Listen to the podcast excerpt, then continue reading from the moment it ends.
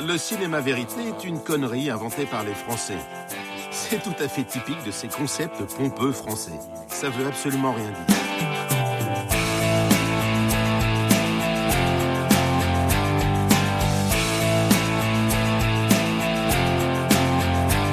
Gens révoltés, les gens marginaux, les gens oubliés, les squatteurs, les glaneurs, ils m'intéressent parce que j'essaye de faire comprendre qu'ils ont des choses à dire. Bonjour à tous et à toutes et bienvenue dans ce nouvel épisode de Documentons. Et bonne nouvelle, cette fois-ci, l'équipe est au complet. On retrouve euh, Thierry, Bonjour, bonsoir. Sébastien, Salut Silas Bonsoir, bonjour. et le fameux, celui qu'on attendait tous, Ellie. Salut Ellie qui n'était pas avec nous au précédent épisode, mais que vous entendrez euh, doublement lors de cet épisode, décidément, euh, puisque comme c'est indiqué dans le titre, nous allons discuter, débattre et déclarer notre amour au nouveau documentaire de Barbette Schroeder, Ricardo et la peinture, qui est en salle depuis mercredi. Et du coup, à cette occasion, euh, Ellie et moi-même avons eu la chance d'échanger avec euh, Barbette Schroeder ainsi qu'avec Ricardo Cavallo, le peintre argentin et ami de Barbette Schroeder au cœur de ce film. Mais avant de les écouter, restez quand même avec nous pour savoir ce que nous avons pensé du film en détail. Ricardo est la peinture et le portrait d'un peintre, mais également d'un ami. Barbette Schroeder filme euh, son ami dans son quotidien, dans son petit village reculé breton de Saint-Jean-du-Doigt, où il vit, peint et transmet sa passion. Mais plus que l'histoire d'un peintre, c'est également l'histoire de l'art qui nous est narrée.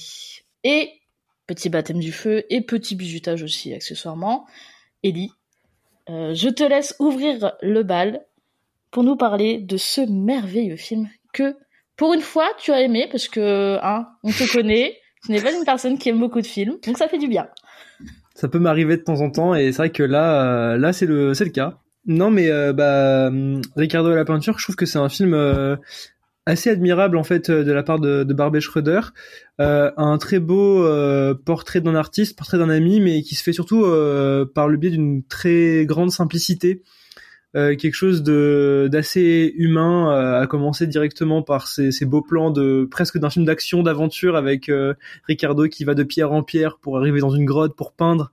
Je trouve qu'il y a, il y a quelque chose d'assez d'assez touchant dès le début dans le, le, le regard qu'a Schroeder sur son ami qui va être euh, de l'ordre euh, du, du respect, de, de l'admiration et, euh, et en même temps d'une certaine complicité et confiance que le film va derrière déployer sans faille tout du long euh, jusqu'à euh, atteindre bah, des, des, des- de, très beaux moments d'émotion que ce soit lié à l'histoire de l'art qui comme tu le disais nous est euh, narré selon les, pensées en fait de Ricardo qui voilà euh, raconte ce qu'il aime lui dans l'art et il fait des ponts entre des œuvres de manière assez euh, surprenante. Et en même temps à côté de ça on a vraiment le, regard de de Barbet qui essaye de faire de son ami une, une vraie figure cinématographique en fait au même titre que son œuvre. Et euh, à ce titre-là voilà, le film est, déjà une, belle réussite. Je vais prendre la suite. Je j'ai également beaucoup aimé ce documentaire qui euh, respire la qui respire la sérénité, la tranquillité, euh, vraiment une sorte de paix, euh, une paix intérieure de Barbette Schroeder et surtout qui met en scène euh, vraiment une une belle amitié. Et et en fait tu vois c'est quelque chose de tout simple. C'est tout simplement pour quelqu'un sans en dire plus mais pour quelqu'un qui a surtout été creusé dans vraiment ce qu'il y a de plus euh, euh, vraiment dans des figures du mal, vraiment ce qu'il y a du le plus mauvais chez les êtres humains, eh ben on, le voir aller euh, explorer toute la bonté qu'il peut y avoir dans l'être humain à travers ce peintre qu'est euh, Ricardo euh, Cavallo, ça a quelque chose de très touchant, de vraiment très, vraiment très beau. Et en plus, il enveloppe ça dans une dans une forme que j'ai trouvé vraiment admirable. Euh, Ellie a parlé de c'était filmé comme un film d'action, en tout cas euh, donner l'apparence au personnage.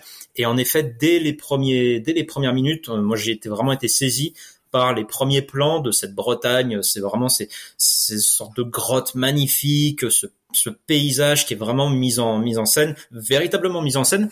Surtout, ça apporte quelque chose quand on sait que et qu'on le voit dans le documentaire. En fait, ça a été tourné un peu euh, quasiment de l'improvisation. On voit l'équipe technique euh, et tout. Donc, et de voir malgré tout ce qu'il arrive à ressortir de ces paysages avec en plus une forme de reflet entre la peinture et le cinéma, puisqu'on voit certains plans et que derrière euh, est peint en fait Ricardo. C'est-à-dire, on retrouve en fait dans la peinture les plans qui ont été filmés et, vraiment c'est euh, donc c'est un très beau film, un très beau documentaire d'une simplicité absolue et vraiment un portrait très touchant de, de ce peintre par un réalisateur que bah, que j'ai plus découvert grâce à ce film, mais qui justement, je pense, vaut largement le détour. Euh, tu voulais prendre la parole, Thierry, avant que Sébastien euh, enchaîne. Juste ouais, bah de toute façon, c'est vrai qu'après, euh, j'ai quand même l'impression qu'on va tous être un peu sur la même ligne. Donc, je vais essayer de pas de m'en détacher en termes d'avis, puisque je, je, vais être aussi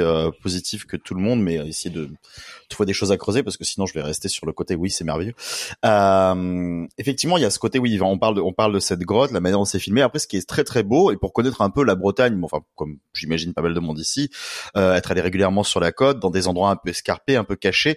Ce qui est magnifique quand on trouve cette grotte, euh, c'est qu'on la voit en plus, je trouve, de deux manières. On voit déjà le côté euh, endroit merveilleux paumé au milieu de nulle part euh, qu'on qu'on remarque pas forcément. Soit là parce qu'on est un local et qu'on connaît cet endroit et que c'est un endroit ben, qu'on vient admirer dans lequel on vient méditer dans lequel on se sent bien déjà il y a peut-être ça. Mais aussi euh, ben on est un peintre on voit quelque chose de beau on a envie de le retranscrire.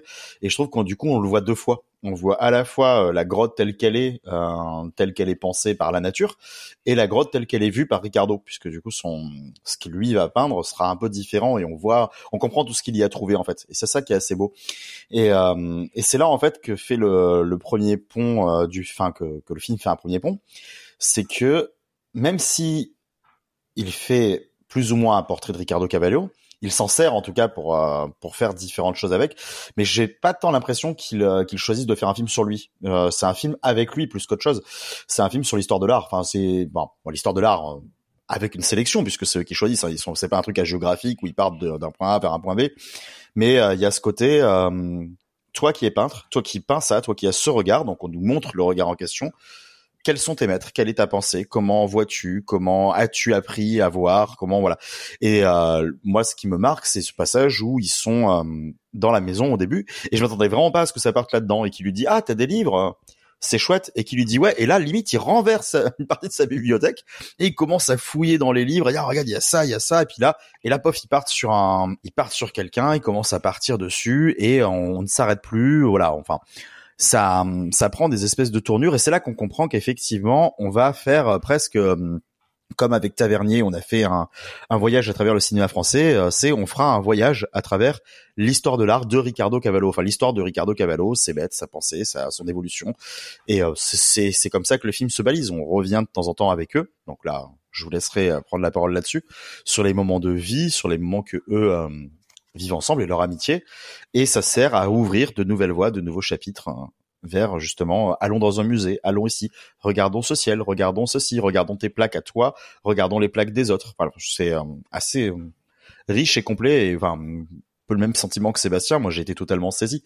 C'était impossible de me détacher de ce truc. C'était vraiment, c'est très, euh, ça happe en fait et on se laisse totalement porter parce que c'est très très riche à l'image, que ce soit les images créées par Barbet ou les images qu'il met en avant. Et euh, ça donne envie de se questionner sur euh, énormément d'images qu'il a pu créer lui par le passé. Silas, tu veux enchaîner, je pense, façon euh, Ouais. On est tous d'accord. Euh. oui, on a on a tous euh, tous plutôt aimé le film. Et euh, ouais, moi j'ai beaucoup aimé, mais c'est surtout les jeux de regard en fait qui qui se croisent dans le film. C'est-à-dire qu'on on sent que on a Ricardo qui a cet amour absolu pour la peinture, ce côté euh, vraiment voilà comme comme tu le disais, il renverse sa bibliothèque, il sort ses bouquins, il sort euh, il sort tout ce qu'il a en lui sur la peinture, et on sent qu'il peut en parler pendant des heures. Et parallèlement à ça je trouve qu'on a le même regard de Barbet pour son ami peintre. Il a ce côté-là aussi où il est passionné par euh, par cet amour qu'a son ami peintre de, de, la peinture et donc il le regarde aussi de la même manière et euh, bah, typiquement il, il, fait un film entier sur lui euh, et sur ce que derrière euh, lui a comme univers euh, et ces espèces de regards de nous on regarde Barbet qui regarde Ricardo qui lui-même regarde son œuvre et le, les œuvres qui l'ont influencé je trouve que ça a vraiment un ça a une espèce de richesse et on a, on a plein de petites focales d'entrée euh, pour pouvoir regarder, euh, regarder le documentaire. Et on en parlait tout à l'heure, la manière dont il filme la grotte, cette espèce de, de manière un peu euh, naturelle, et en même temps, juste après où il compose où il compose ses cadres de Ricardo en train de lui-même composer ses cadres dans la grotte.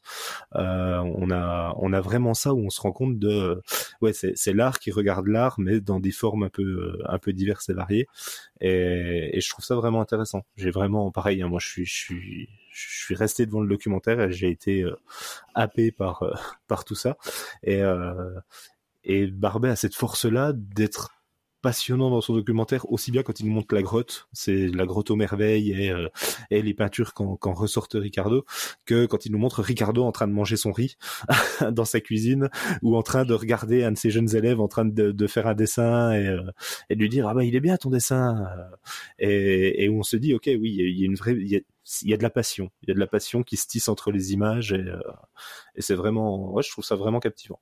De toute façon je vais être du même avis que tout le monde. Je trouvais ce film absolument euh, formidable. Il est très clairement dans mon top 10 et il va, il va y rester parce que je crois que ça fait longtemps que j'avais pas été aussi émerveillé par un, par un film, un documentaire. Euh, vous avez dit euh, tous euh, des trucs très intéressants. Moi, je vais revenir sur euh, sur quelque chose sur lequel en fait j'ai pensé pendant que pendant que vous parliez. je voudrais partir de d'une de ces de toiles parce que du coup en fait sa façon de peindre euh, pour les personnes qui connaîtraient pas déjà on vous invite à découvrir son travail qui est euh, absolument formidable que ce soit celui de Ricardo ou de Barbette.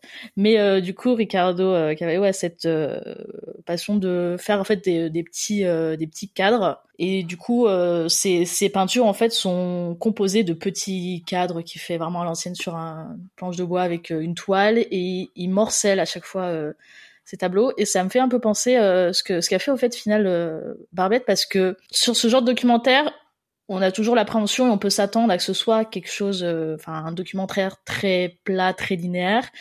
Et en fait euh, comme tu disais Barbette capte des, des petits moments qui hors contexte ça a l'air un peu improbable. Que ce soit le moment où Ricardo mange du riz que ce soit le moment où il se balade sur la falaise un autre moment où il parle de des horaires de marée celui où t'as Barbette qui mange une orange à un moment donné à Tal. Enfin, t'as tous ces petits moments-là qui, comme ça, tu dis, ça, c'est pas forcément de logique. Et en fait, c'est exactement comme les tableaux de Ricardo. C'est-à-dire, quand tu prends du recul et que t'assembles tout d'un coup, tu fais putain, c'est incroyable parce que ça te raconte toute une histoire qui est certes morcelée, mais une fois mise euh, tout ensemble et avec le recul, ça te raconte toute une histoire, mais ce soit que l'histoire euh, de l'art, l'histoire de Ricardo et même celle de, de Barbette euh, et de Ricardo. Et deuxième chose que j'ai beaucoup aimé dans le film, je trouve que c'est quelque chose de très intergénérationnel parce que on a d'un côté euh, on a Ricardo et Barbette qui sont qui sont tous les deux âgés hein, qui euh, qui voilà qui ont chacun leur façon de, transmettre des choses. T'as cette seconde génération un peu plus au milieu où euh, je trouvais ça très marrant qu'on filme euh, l'équipe technique qui était là aussi parce que du coup, elle faisait partie, enfin, elles étaient dans le quotidien de Ricardo également, elle faisait partie du truc. Ce moment où ils se mettent à décaler, euh, à prendre tous les tous les tableaux, les peintures, à les bouger euh, de la grange et tout, donc ils y participent aussi et ça se termine. T'as vraiment cette sorte de de, on commence par euh, voilà les, les maîtres, ceux qui sont plus âgés et on va petit à petit vers quelque chose de vers les plus jeunes. Tout ça pour que le film se termine justement sur l'école que Ricardo a créée et avec tous ces enfants qui, euh, ça fait clairement, je pense, partie de mes scènes préférées, où t'as ces enfants qui viennent, qui sont heureux, qui, ça, on dirait déjà, on dirait chez Ricardo, c'est porte ouverte. Moi, ça me, ça me termine, je trouve ça très très drôle. C'est-à-dire qu'ils viennent, ils viennent manger, ils viennent peindre, ils sont heureux, et t'as tout, toute cette euh, transmission euh, qui se fait. Du coup, c'est un truc sur lequel euh, j'aimerais bien qu'on revienne, ce, la transmission qui est du coup au cœur du documentaire et qui se fait euh, bah, sur plusieurs dynamiques. Euh, voir un peu avec vous comment vous les trouvez, comment elles se manifestent et qu'est-ce qu'elles signifient, que ce soit euh, pour vous ou en général. Et oui Thierry.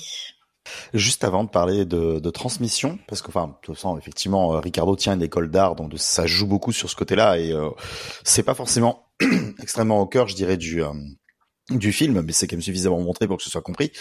Euh, je voulais juste revenir sur ce côté justement le la scène que tu que tu marques qui moi enfin que tu as remarqué qui moi m'a beaucoup aussi ému, j'imagine que peut-être vous aussi. Ce passage justement euh, ils prennent donc les plaquettes et que Ricardo lui montre ah non mais regarde tu prends cette plaquette là et tu la mets là. Regarde ça dit pas la même chose ça montre autre chose. Et en fait il faut le mettre à 360 pour le comprendre. Mais tu peux en retirer et j'étais en train de me dire enfin Ricardo est en train de dire à un, cinéaste regarde tu peux faire du montage avec mes plaquettes et euh, enfin voilà. Ça m'a fait surtout penser à ça. Et ensuite on les voit qui les portent euh, les uns avec les autres. Et enfin c'est absolument sublime. Et c'est ça ce qui est fou avec euh, ces plaquettes c'est que ben il peut choisir de les monter différemment pour raconter autre chose parce que certaines d'entre elles sont connexes et du coup, il y a un travail de cinéaste aussi en fait euh, dans la manière dont il enfin, dont il euh, amorce sa peinture. Euh, oui, Sébastien. Oui, en fait, c'est ça. Il y a, il y a, ça fait partie des ponts entre le cinéma et la peinture. C'est et quand, enfin, et on sait très bien que le montage, comme tu dis, hein, tu replaces telle plaque de peinture dans un autre moment, bah ça veut dire autre chose.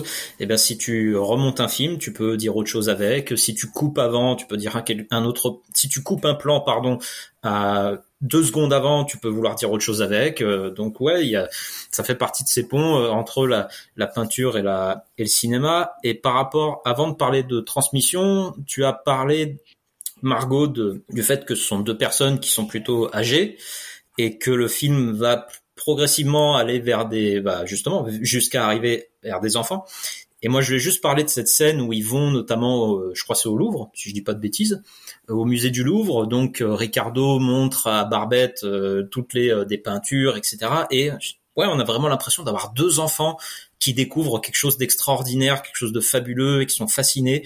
Et c'est oui, c'est incroyable. C'est comme nous parfois, on est des cinéphiles. Bah, quand on est on peut être devant tel ou tel film, bah, on a l'impression de redevenir des enfants, tout comme eux, quand ils sont devant des peintures comme ça, bah, ils redeviennent des enfants, et c'est pareil, j'ai trouvé ça très, j'ai trouvé ça très, vraiment très touchant. Oui, Ellie. Euh, oui, bah, c'est un, peu pour rebondir sur ce que, ce qu'est en train de dire euh, Thierry, Sébastien, même un peu toi avant, et je trouve que oui, le film a vraiment euh, un, un rapport au, cinéma hyper intéressant. Enfin, moi, je trouve que l'une des forces du film, c'est que la peinture au cinéma, c'est pas une nouveauté, ça a déjà été mis en scène que ce soit sur euh, par des films sur des, peintres, on pense à Van Gogh de Piala, Van Gogh de Minelli par exemple, entre autres. on a aussi beaucoup des documentaires déjà qui existent sur le sujet. Enfin, le plus connu peut-être c'est le mystère Picasso de Clouseau, et où on avait vraiment cette idée que la, création cinématographique et euh, picturale de la peinture pouvait être liée chez, chez Clouseau. C'était le fait que le cadre soit en train d'être euh, décoré en temps réel par Picasso. Et là, ce que je trouve assez formidable dans le film de, de Barbet Schroeder avec Ricardo, c'est qu'en fait, il arrive à, à réinventer euh, cette idée de parallèle et de, de, fusion même en fait entre la création euh, cinématographique et de la peinture, avec l'idée des plaques, enfin des éléments comme il appelle ça, comme vous l'avez dit, ou l'idée donc euh, qu'on peut assimiler oui à de, à de la pellicule en fait tout simplement qu'on va qu'on va assembler, mais mais aussi au-delà de, déjà de ce premier de ce premier rapport à la, à la, création à la matière il y a aussi quelque chose de, de, de, purement mental qui est dans la et qui rejoint pour le coup de la transmission qui est euh, une forme de, collage. Tout simplement à la fois le, le, collage de, de l'œuvre par rapport à, à, son élément où on la met l'œuvre de, de, Ricardo, mais aussi les, les œuvres entre elles dans le dans le monde, dans notre esprit. Et moi, je pense qu'à ce moment très beau de dans l'appartement de Ricardo où il va comparer la statue aztèque avec euh, le tableau de la Renaissance et euh, d'un coup faire une sorte de, de, création. Euh, on est presque chez Godard à ce moment-là dans l'idée d'assembler deux idées euh, très fortes artistiques pour les, les mettre en parallèle et du coup. Euh, on arrive presque. Enfin, tout à l'heure Thierry parlait de Tavernier. On a aussi euh, histoire du cinéma, euh, mais euh, de la peinture en fait avec le S entre parenthèses en, un sens. C'est aussi une histoire très personnelle qui nous raconte là. Et en fait, je trouve que cette idée du de, l'assemblage et de l'artisanat que Barbet met en avant et qui se rejoint aussi par le fait que bah, Barbet prend part au film, ce qu'il ne fait jamais d'habitude. Et je trouve que là aussi, en fait, l'assemblage des deux crée quelque chose de nouveau, un nouveau regard.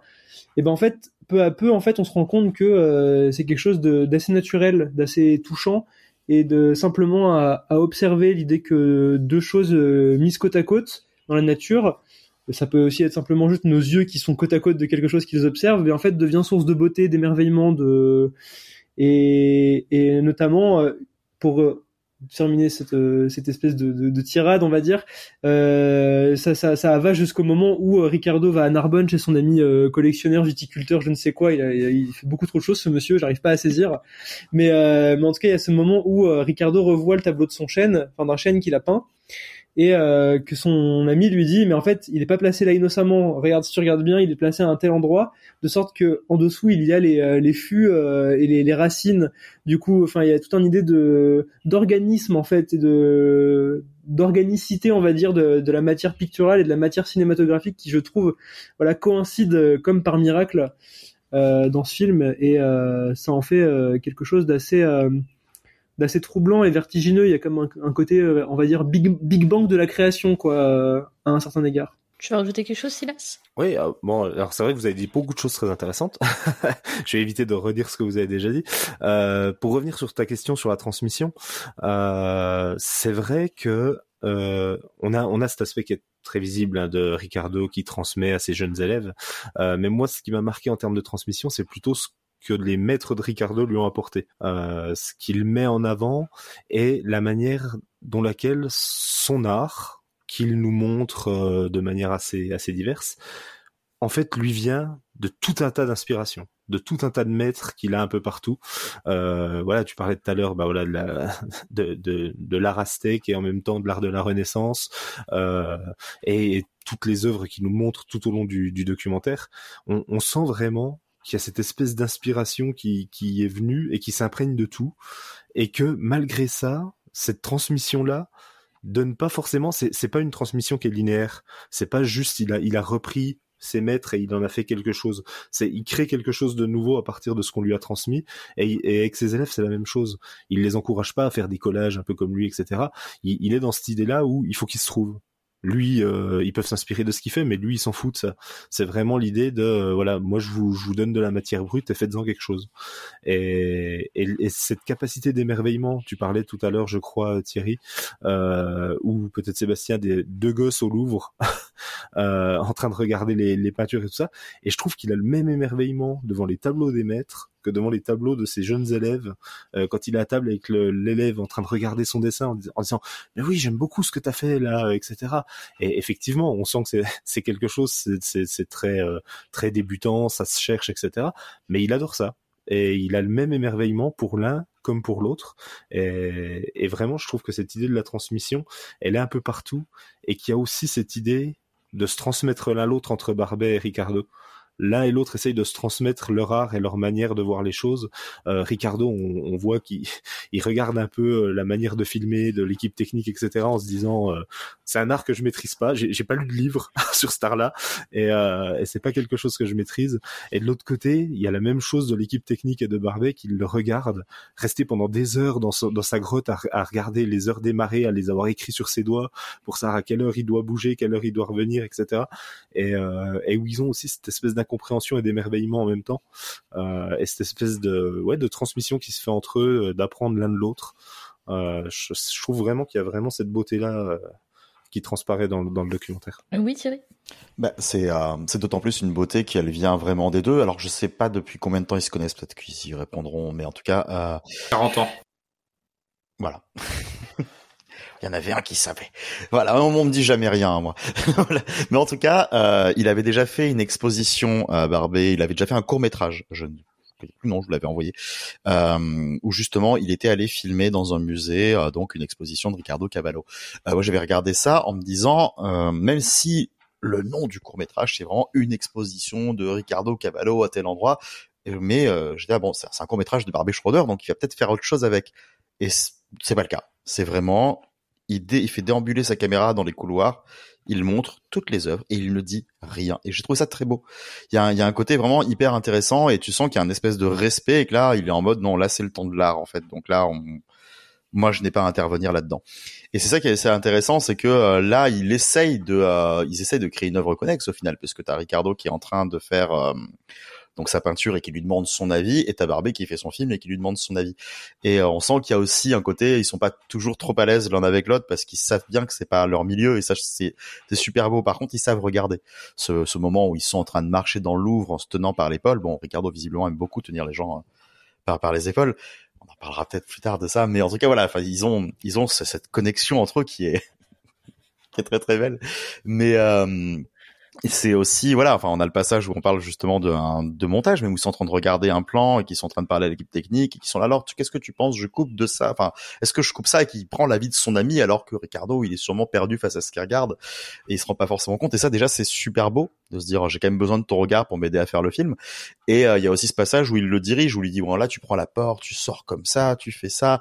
Et euh, bon, on sent que Ricardo en oui, je, je, fais ce que tu dis. Et il dit pas un mot, il attend juste qu'on lui dise, vas-y. Et, il va, enfin, il y a un côté, euh, tout à coup, pof, on sort un petit peu du, du média. Et c'est à partir de là aussi où on commence à nous montrer qu'il y a aussi un processus créatif derrière le processus créatif euh, de la peinture qu'on est en train d'admirer. C'est un peu euh, flou tout ce que je dis, mais c'est, euh, il y a plein de choses, quoi. Elie veut rajouter quelque chose. Oui, bah c'est pour rebondir sur ce que tu es en train de dire, Thierry, et le, le rapport créatif. En fait, c'est ça qui est assez frappant, c'est qu'au final, euh, bah, j'en parlais un peu tout à l'heure en disant qu'il voulait faire de Ricardo une figure de cinéma. Il y a quelque chose qui relève de la fiction dans le film. Euh, je parlais de, ça commence comme un film d'aventure, d'action. On croit presque dans un film de Herzog au début dans la nature. Et euh, après, voilà, il y a le côté presque euh, petite chronique, buddy movie qui, qui se dessine entre les deux, qui est assez, assez mignon. Et euh, puis d'un coup, voilà, tu, parles du moment où il dirige littéralement euh, Ricardo, mais il y a aussi ce moment assez génial euh, vers la vers la fin du film où euh, on, on, plonge dans le dans le burlesque, dans le cinéma muet avec la séquence de la descente de peinture depuis depuis la chambre de bonne où euh, on a vraiment ce, presque un truc hyper cliché de vieux cinéma avec euh, les courses dans les escaliers, euh, avec des grands gestes, un peu en panique. Il se passe quelque chose d'assez vivant à ce moment-là, c'est ça qui est très beau. Et, et pareil, même dans la manière qu'a Ricardo de, de, de, de, jouer avec son environnement, il a, il a vraiment quelque chose, je trouve, qui, enfin, malgré lui, de, de, de très de, de, de, pur et qui va parfaitement en fait voilà avec cette idée d'être plus qu'un simple documentaire d'un simple qu'un simple sujet en fait il devient beaucoup plus que ça et euh, je sais que Margot voulait qu'on parle d'un des plans, de, des qui nous ont marqué dans le film. Euh, je peux déjà un peu peut-être spoiler le mien, mais euh, moi il y a vraiment ce, ce, moment dans le film qui m'a bouleversé et qui revient aussi sur l'idée d'organicité que je mettais en avant, le fait que tout est organique dans ce film. C'est ce plan sublime où Ricardo enlève son gant pour toucher la souche d'un arbre qu'il a peint 30 ans avant et euh, qui se rend compte qu'en fait juste bah, le temps passe et que voilà il est lui-même touché. Il a besoin il a besoin de faire ce geste qui pourrait presque être un, une intention on va dire de, de, de, metteur en scène. Parce de lui demander de faire ce geste très beau mais il le fait instinctivement. Il a conscience que il a besoin de le faire. Enfin il y a quelque chose d'assez beau d'assez simple naturel. Et euh, en plus qui fait écho derrière au plan qu'on voit de, de, ces peintures de ce même arbre à l'époque où il était complet fait aussi à base des éléments où en fait on se dit que si on coupe tous les éléments de la partie haute, bah, en fait on a cette souche et qu'en fait l'art de Ricardo en fait capte le temps euh, passé, présent et presque futur en fait en un sens. Et euh, rien que ça, je trouve ça euh, bah, assez dingue et assez important. Merci Ellie, tu ne diras donc plus rien dans la, dans la prochaine Non mais euh, je reviens juste euh, vite fait sur euh, ce qu'avait dit euh, Thierry et Silas euh, concernant le regard enfantin. C'est vrai qu'on a ce regard enfantin de la part de, de, Ricardo et de et de Barbette, mais en fait je trouve que nous aussi on l'a. En tout cas moi je l'ai, enfin personnellement, j'avoue que je l'ai eu à, à, plusieurs égards. ce, que ce, ce, ce, soit le moment où il te dévoile ces, ces très grandes peintures, ou même quand on parlait de cette scène où il est dans sa bibliothèque avec tous ses livres. Moi j'avoue que j'ai eu un quelque chose de j'avais l'impression de d'être euh, ouais, une enfant qui découvrait un peu l'histoire de l'art de manière un peu curieuse et qui euh, sans que ce soit euh, ultra didactique vient piocher par-ci par-là parce que faut qu'on qu'on rappelle pour ceux et celles qui ne l'auraient pas vu mais il y a beaucoup de de tableaux et de sculptures. Enfin il y a beaucoup c'est très très riche quand même c'est pas que Ricardo et Barbette c'est aussi beaucoup d'histoire de l'art beaucoup de tableaux des tableaux notamment de Velázquez de Claude Monet etc qui qui résonne aussi, euh, moi je trouve, euh, pour avoir fait un tout petit peu d'histoire de l'art euh, dans, dans, ma jeunesse. Euh, voilà, les tableaux de Velázquez, voilà, t'as toujours ces travaux de composition, les tableaux de Claude Monet avec toutes ces variations sur la cathédrale de Rouen avec les essais de lumière. Donc il y a quelque chose qui qui va au-delà de la peinture, qui est aussi finalement du cinéma. Et voilà, moi il y a tous ces moments-là où en fait, même eux, quand ils avaient ce regard enfantin entre eux par rapport à leur travail. Moi, j'étais devant euh, mon écran avec pareil ce regard. Vraiment, j'ai l'impression d'être euh, une enfant qui admirait et tu sais, tu tu prends tout ce que tout ce que le documentaire te donne en fait. Et c'est c'est ça que je trouve euh, assez génial et la force de ce documentaire d'arriver à faire ça. Et l'autre chose qui m'intéresse, c'est qu'à un moment dans le dans le documentaire, nos deux protagonistes se demandent comment comment on crée une œuvre, que ce soit Ricardo lorsqu'il crée ses peintures ou Barbette quand il crée ses documentaires. moi, je trouve ce qui m'a ce qui m'a touché en tout cas, c'est pour la création du côté de Ricardo. En fait, on voit très vite que cette personne a, un, style de vie, un régime de vie qui est assez euh, drastique, donc euh, qui est composé de riz matin, midi et soir et de euh, dodo à même le sol. Donc tu fais, c'est quand même pas le truc le plus, c'est quand même pas le truc le plus joyeux du monde. Et en même temps, tu sens que pour lui, c'est pas c'est pas une contrainte ou c'est pas un problème. Enfin, il le prend tel quel et pour lui c'est normal. Et il a, il a cette façon de créer. Enfin, il pareil, je trouve il y a quelque chose de très, je trouve, je pense, le mot organique est, ce qui correspond mieux à ce, à ce documentaire parce que tu, tu vois que Ricardo, il y a un truc euh, très organique qui se, qui se fait à chaque fois dès qu'il peint, dès qu'il crée, lorsqu'il parle de comment il veut créer, qu'est-ce que ça l'inspire. Et on sent qu'il y a tout un travail derrière de, c'est même pas, je même, enfin, de la réflexion aussi, il y a forcément de la réflexion derrière, mais j'ai l'impression que c'est quelque chose, enfin, ça vient comme ça, et, euh, il le prend et c'est comme ça qu'il arrive à te créer des trucs qui sont absolument euh, formidables. Et Silas veut prendre la parole. Oui, oui, non, c'est c'est par rapport à ce que tu disais sur le, le fait de créer et, et, par rapport à Thierry aussi. Euh, tout à l'heure, Thierry, tu, tu recommandais euh, l'espèce de, de, de, de, film qu'a fait euh, Barbette sur l'exposition de Ricardo. moi, je recommanderais de la voir, mais après avoir vu Ricardo et la peinture, parce que je trouve qu'il y a ce jeu sur la création de la part de Barbette où au début, il ne nous montre pas les œuvres de Ricardo, il nous le montre dans sa grotte en train de peindre, etc. Et il nous montre ce carreau de, mosaïque que fait euh, Ricardo en nous laissant par rapport au cadre de la grotte, etc., avant de nous montrer l'œuvre qui se dévoile petit à petit, les carreaux qui sont assemblés et qui se montrent. Et je trouve qu'il y a cette, euh, espèce de, oui, il dévoile cette, cette, manière de faire de l'art et cette manière de composer un tableau. Et je trouve que ça donne encore un écho supplémentaire à voir après toutes les œuvres de Ricardo dans cette exposition et de, de, de réimaginer le processus créatif qu'il a eu et comment il en est arrivé à ça. Euh, J'ai trouvé ça euh, plutôt intéressant et pour le coup, ouais, je, je verrais ça un peu comme une filiation pour aller un peu plus loin derrière Ricardo de la peinture. Le fait d'aller voir cette exposition filmée par Barbette, hein, il y en a pas, il y en a pour quoi 14 minutes, quelque chose comme ça, euh, à peu près. Euh, et ça permet de, ouais, d'aller encore un peu plus loin et de se dire, ok, la grotte, je l'ai vue.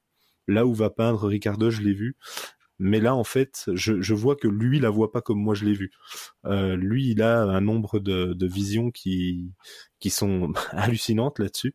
Et euh, tu parlais de son régime de vie euh, hyper drastique. Même au niveau de la création où il dit ah bah oui j'étais en train de peindre là l'autre jour il y a un gros rocher qui est tombé là où je peignais. Euh, il met un bout de la falaise qui s'est qui s'est décroché. Bon bah du coup je peins ailleurs hein, cette fois-ci. Et, et il a ce côté drastique mais qui résonne avec ce que fait Barbette en général, euh, je trouve, c'est que Barbette, il, aime filmer l'absolu.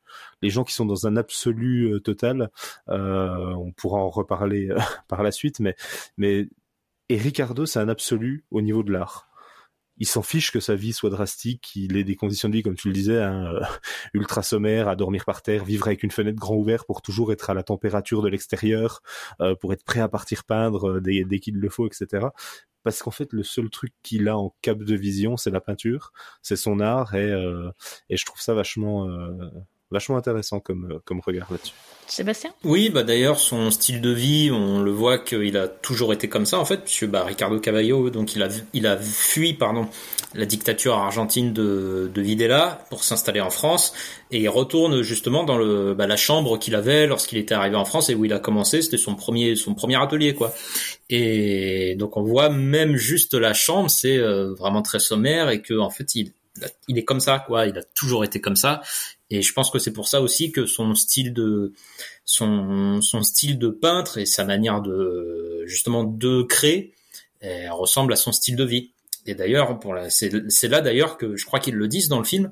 Euh, en tout cas, j'ai lu que Barbet Schroeder le disait en interview, mais je crois qu'ils le disent dans le film. C'est là qu'ils se sont rencontrés, puisque c'est le, euh, c'est le, comment il s'appelle, Carl Fininker, qui est gal, galériste je sais pas si ça se dit comme ça, euh, que connaissait Barbet Schroeder depuis euh, qu'il était enfant et qui un jour dans les années 80 lui a dit tiens, il faudra que tu rencontres quelqu'un et c'était Ricardo Cavallo.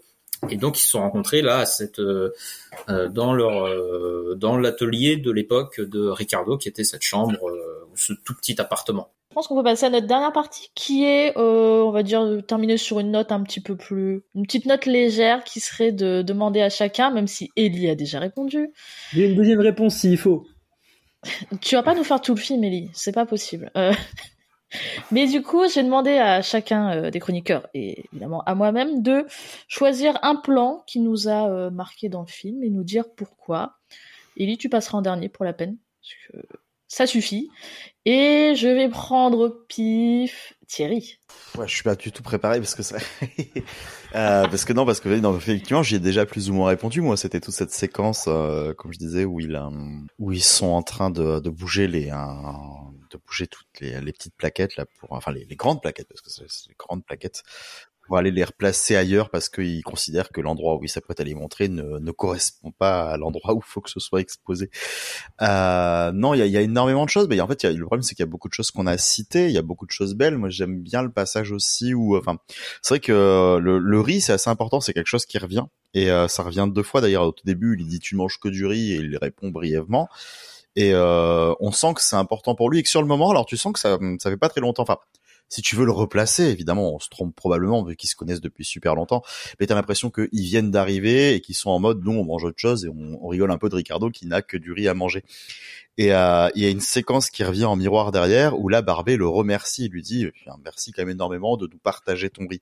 Donc là on sent que tout le monde s'est mis au régime de Ricardo, a commencé, à, voilà, il a plus son orange cette fois-ci euh, Barbé. Et, euh, et voilà, et c'est là, en fait c'est aussi ça, c'est que t'as l'impression euh, et c'est là que tu sens que c'est aussi d'une certaine manière très scénarisé, que ça a été sélectionné ensemble avant, parce que t'as l'impression que c'est deux personnes qui ne se connaissent pas et qui rentrent dans l'intime, et qui jouent un petit peu avec ça, qui sont là en mode on s'est connus brièvement, on sait qui on est mutuellement, et là on va vraiment apprendre à rentrer dans l'intimité de l'autre. J'imagine qu'en 40 ans, et vu la relation qu'ils ont, ils l'ont déjà fait ça. Mais là, peut-être qu'ils atteignent une autre phase, et que c'est pour ça qu'après, on a l'impression qu'ils sont si fusionnels. On a vraiment l'impression que... Euh, au-delà de, de l'équipe de film, euh, euh, Barbet est en train de faire un film sur son colloque. Et c'est ça qui je trouve euh, que je trouve assez fou. Voilà. Donc je réponds pas tant à la question sur le plan, euh, plus sur un ensemble de petites choses qui euh, qui se répondent et qui qui enfin qui qui restent dans le ton général, hein, voilà, du film qui est aussi un film sur l'amitié et sur les, les, belles choses de l'amitié. Et c'est un film qui parle aussi de ça. On, on, sent que Barbet dit quand même à certains moments que qu'il doit laisser un héritage là où Ricardo a encore le temps dans l'océan. Ils ont 14 ans d'écart ça se sent un petit peu quand on les voit lever les plaquettes d'ailleurs et qu'on voit que Barbé en prend une un peu difficilement là où Ricardo il t'en prend deux trois avec les pouces sur la tête il s'en fiche un peu quoi. Et euh, mais c'est beau de se dire voilà euh, ben bon il a peut-être fait que la petite partie qu'on voit à la caméra Barbé mais il a porté aussi euh, sa petite pitance comme tout le monde voilà. Enfin il y a, y a, un côté beau là-dedans le côté euh, puisque toi tu te sacrifies puisque toi tu bouges bah, de toute façon je vais te suivre sur ta montagne je vais te suivre enfin sur ta sur ta falaise hein, plutôt et, et on va faire ça ensemble. Je trouve qu'il y a hum, beaucoup d'abnégation et de sacrifice de soi là-dedans et qui se retrouvent dans, dans leur amitié. Enfin, c'est, c'est, c'est beau. Voilà, je n'ai rien dit de plus que c'est très beau. Et c'est vrai, tu as totalement raison. Silas, qu'est-ce que, est-ce qu'il y a un plan qui t'a marqué? Euh, je vais faire le mauvais élève comme Thierry. je vais pas parler d'un seul plan. Euh, non, effectivement, s'il y avait vraiment euh, plus qu'un plan, une scène, moi, j'en ai un peu déjà parlé tout à l'heure aussi. Euh, c'est celle où on voit Ricardo dans sa grotte pour la première fois au tout début du documentaire, on le voit en train de peindre son, morceau de mosaïque sans savoir réellement que c'est un morceau de mosaïque, parce que personnellement je me suis pas renseigné sur Ricardo avant, savoir comment il peignait, et euh, où je me suis dit, ok, je, je vois ce qu'il est en train de peindre, je vois la toile, mais comment, qu'est-ce qu'il est en train de peindre exactement dans tout ce décor? Et une fois que les mosaïques s'assemblent, de me dire, ah oui, ok, oui, je, je, vois le, je vois comment ça se compose. Toute seule, je vois pas ce que ça représente, mais ensemble, et voilà, on parlait du montage un peu tout à l'heure. Euh, voilà, là, c'est la même chose. C'est ce, cette scène-là où je me suis dit, ok, oui, je, je comprends l'art de Ricardo. En tout cas, je, je comprends comment euh, il s'articule, quel est son processus créatif. Ça, c'est une scène qui m'a marqué, euh, particulièrement au niveau du film. Après, si je devais euh, en ajouter une autre également. Euh, c'est aussi la scène où Ricardo, alors on, on en parlait un peu tout à l'heure et avec euh, avec cette chaîne et dans, dans ce terrain du cultivateur, mais mais surtout la scène où il y a l'aigle qui passe au-dessus et on retrouve Barbet et Ricardo tous les deux en train de regarder, en train de regarder l'aigle en se disant ah oui c'est beau et et on sent dans cette scène là qu'ils ont tous les deux un regard qui est pas le même. Il y en a un qui le regarde en se disant il y a peut-être moyen de, de peindre quelque chose, d'avoir une continuité dessus, et l'autre qui se dit comment je pourrais avoir un mouvement de caméra sur cet aigle avec Ricardo, avec pour faire comprendre. Et, et ouais, ces deux scènes-là sur un peu les processus créatifs des deux et sur le un peu le leur manière de voir le monde à l'un à l'autre.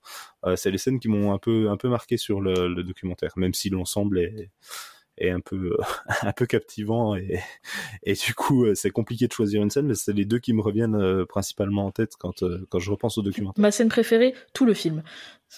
Je pense un peu le Voilà. cas de tout le monde. Ici.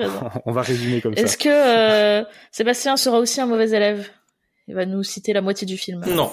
Euh, non, non, je vais garder un plan. Euh, J'ai eu du mal, mais je vais en garder un. C'est à la fin, dans l'atelier, euh, dans l'école pardon de peinture euh, qu'a créé euh, Ricardo. Il y a un montage parallèle entre les enfants qui commencent à peindre et Ricardo qui lui peint de son côté. Et il y a un plan tout simple où Ricardo il est en train de peindre dans la grotte et il y a un plan où il lève son pinceau et il y a un raccord avec un petit enfant qui est avec qui continue le geste en fait dans euh, voilà tout- enfin un plan qui résume un raccord qui résume euh, toute la thématique de la transmission qui traverse et donc finalement je pensais qu'on allait euh, être beaucoup là-dessus mais finalement on n'a pas parlé tant que ça mais qui est vraiment une thématique euh, du très important enfin majeure euh, du film hein, quand Ricardo parle de ceux qui l'ont influencé etc quand Barbet Schroeder aussi en réalité bah, lui il a découvert la peinture à, à très petit hein, il en parlait en interview que sa mère l'emmenait au Louvre pour l'occuper et que le galériste dont je parlais tout à l'heure, il l'a connu à 13 ans, donc euh, il a été, il y a une forme de trans, enfin voilà, on lui a transmis euh, ça, et donc de voir euh, des, des enfants euh, peindre euh, comme ça dans le même geste, euh, en sorte de continuité de Ricardo, j'ai trouvé ça extrêmement, extrêmement touchant.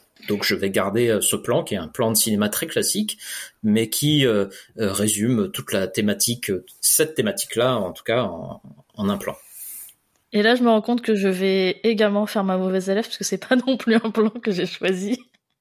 C'est, euh, mais ça se trouve aussi à la fin. C'est, la scène de fin où t'as, euh, qui, qui m'a beaucoup touchée et je trouve qu'il résonne assez bien avec, avec euh, le, euh, Barbet Schroeder.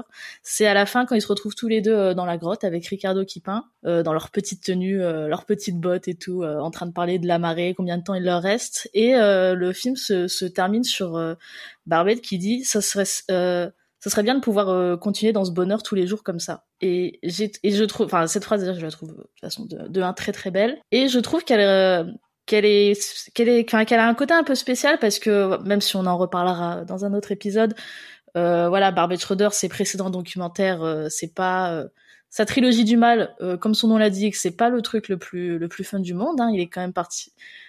Ellie arrête Et Ellie est en train de, de, de mimer à Margot. Oh, ça va.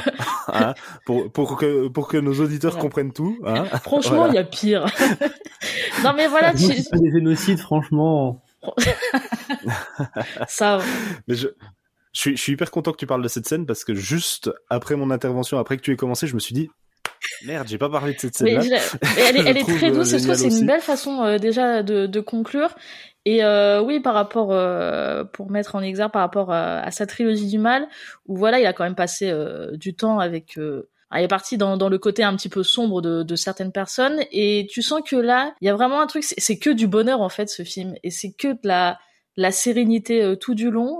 Et euh, le fait qu'il conclut là-dessus, je trouvais, je trouvais ça très très beau parce que parce que tu sens qu'il était, tu sens qu'il est bien là où il est avec euh, son meilleur ami, euh, en train euh, d'admirer les tableaux, en train d'admirer la nature. Et voilà, je trouve conclure le film là-dessus, c'était une manière très douce de de, de résumer ce film qui est juste, ce film, c'est juste du bonheur du début à la fin. Et, tu as presque ce côté, euh, ce côté film de vacances. Quand, quand Barbet dit à Ricardo, bon bah euh, Ricardo, on va y aller, hein. Euh, parce que nous, on doit y aller. Et puis Ricardo est en train de peindre en disant, ouais ouais ok. et il y a vraiment ce côté où bah, Thierry, je crois, le disait tout à l'heure, il filme son coloc euh, et, et, là, c'est vraiment ouais, le, film de vacances où il a filmé son colloque et euh, bon, bah les vacances sont terminées, le bonheur s'arrête. Euh, faut retourner euh, à la vie réelle où il y a toute sa trilogie du mal et, et tous ces gens qui, qui ne sont pas dans l'art et dans la beauté et dans ces choses-là. Et ouais, effectivement, ça, ça, ça, ça, ferme un peu cette parenthèse de, de beauté et de bonheur qu'est le film. Et je trouve, le, je trouve ça le vraiment film aurait pu durer trois heures de plus. Je serais resté de, scotché en train de regarder et admirer et de me dire c'est toujours aussi génial. Hein. Et du coup, euh, Ellie, quelle est donc ton autre scène préférée? Bah Moi, je vais finir sur euh, un gag, si on peut appeler ça comme ça. Euh, parce qu'en fait, c'est un plan qui m'a fait vraiment, qui m'a à la fois choqué et fait beaucoup rire devant le film. C'est ce moment très très bref où en fait, ça suit le moment où ils sont en train de sortir toutes les œuvres de Ricardo pour les exposer dehors. Et il y en a une mais qui fait une taille mais impressionnante, qui fait la taille d'un pan de mur en vertical. Et en fait, d'un coup, la caméra est sur, euh, est sur cette peinture et il y a un coup de vent et l'œuvre fait pouf par terre, elle s'effondre. Mais genre, elle tombe euh, d'un bloc. Et moi, ce qui me fait beaucoup rire dans ce plan, c'est le raccord sur Ricardo d'un flegme légendaire qui regarde ça en disant bof. Et, et je trouve que ça illustre parfaitement euh, un des autres sujets du film qui, je pense, la foi en la création et ce moment où il, a il sait avec une confiance absolue que rien n'est arrivé à son œuvre. Il n'y a pas de panique à avoir. Tout va bien. Il relève l'œuvre. Elle est comme neuve. Et voilà. Alors c'est un espèce de petit moment hyper anodin, hyper imprévisible, mais où euh, finalement, bah, l'art est plus fort que euh, qu'un coup de vent et peut survivre tant qu'il est fait avec par euh, une sincérité, une dévotion absolue. Et c'est sur ces très belles paroles que nous allons conclure. merci à tous les quatre pour votre présence. Merci Thierry. Mais merci à, tout le monde d'avoir été là et d'avoir parlé de ce très beau film. Merci Sébastien. Merci Margot, merci à tous. Merci Silas. Merci Margot, merci également à tous hein, pour tous vos avis hyper intéressants encore une fois. Et euh, merci Ellie qu'on ne reverra pas euh, avant six mois. Bah, merci de l'accueil et du coup du départ visiblement, mais euh... mais non non non. Ce fut un plaisir de t'avoir avec nous. Petit ange parti trop tôt.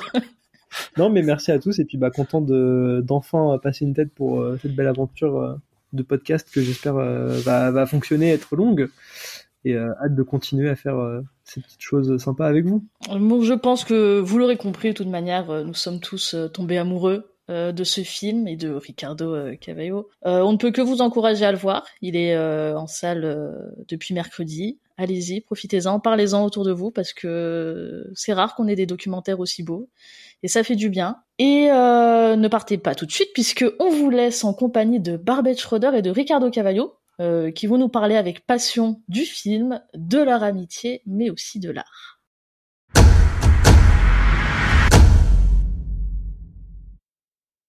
Bonjour Barbette Schroeder et merci de vous entretenir avec nous pour la sortie de Ricardo et la peinture. Euh, une première question. Euh, la majorité de vos fictions s'appuient euh, sur une relation entre deux personnages à l'écran, alors que vos documentaires mettent en scène une seule personne qui dialogue face à l'écran. Et dans Ricardo et la peinture, on se retrouve avec Ricardo et Barbette à l'écran. Comment s'est déroulé ce processus et pourquoi être parti plutôt vers un film avec vous deux que seulement avec Ricardo?